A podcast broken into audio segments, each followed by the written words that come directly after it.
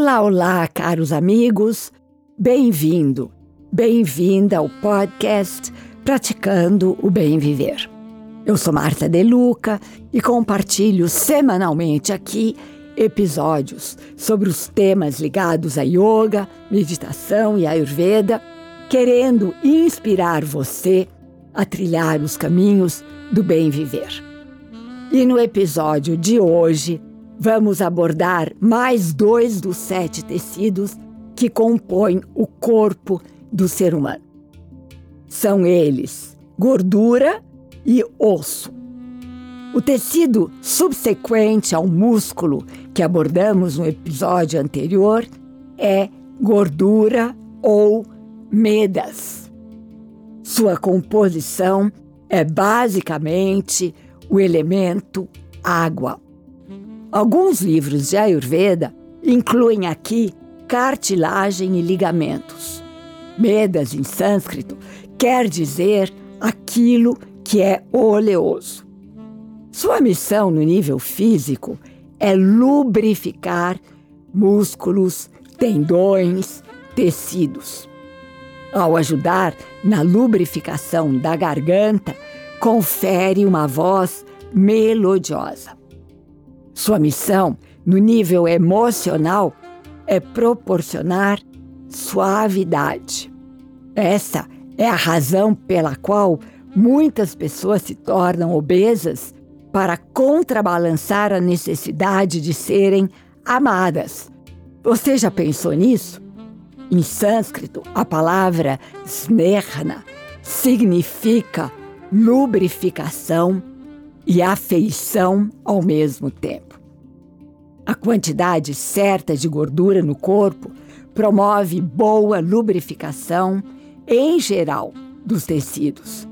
Oleosidade nos cabelos, nos olhos, nas fezes, promove, como eu já disse, amor, afeição, alegria e sabe o que mais? Bom humor. E não é à toa que existe o ditado popular: todo gordo é feliz, não é mesmo?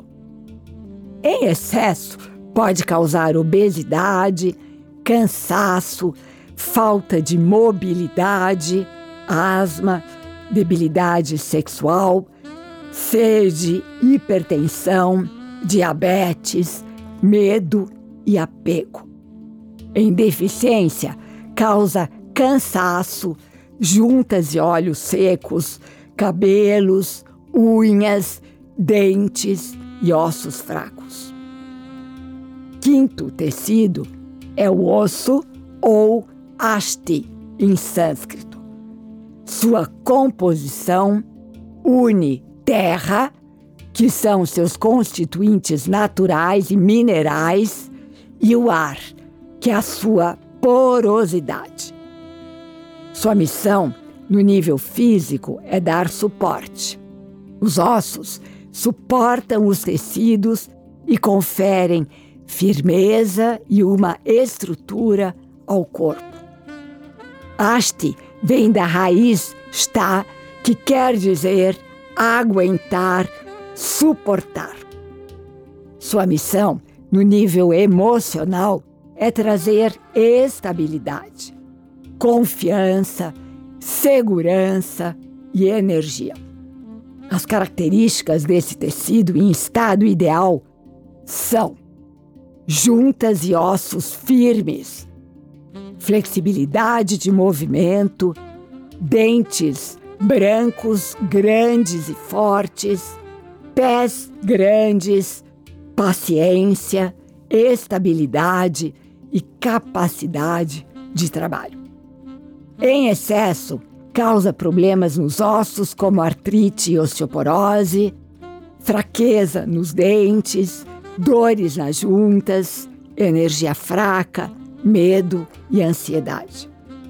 Em deficiência, provoca dor nas juntas que se tornam fracas, queda de dentes, cabelos e unhas, ossos fracos, má formação dos dentes. Importante mesmo é você perceber e entender a necessidade de promovermos a saúde dessa cadeia dos sete tecidos, que no final das contas são uma coisa só. Se um dos tecidos se desequilibra, a cadeia inteira sofre danos. Basta estarmos atentos, observarmos as características de cada um dos tecidos e tomarmos atitudes certeiras sempre que necessário. É a famosa auto-observação, contemplação do que sentimos. É isso que fará toda a diferença para nossa saúde e longevidade. E sem dúvida, no final dos nossos dias, recebemos a grande recompensa. Sabe qual é? Envelhecermos bem, com saúde e paz interior. Quer coisa melhor? Vamos juntos, então, nos cuidados, porque merecemos ter saúde. Sem ela, não vamos a lugar nenhum, não é mesmo? Adoro essa frase. Eu sou gente e os outros são importantes. E dessa maneira, estaremos co-criando um mundo melhor para todos.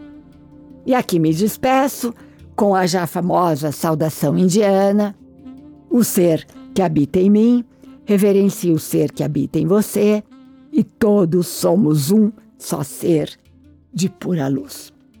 Namaskar.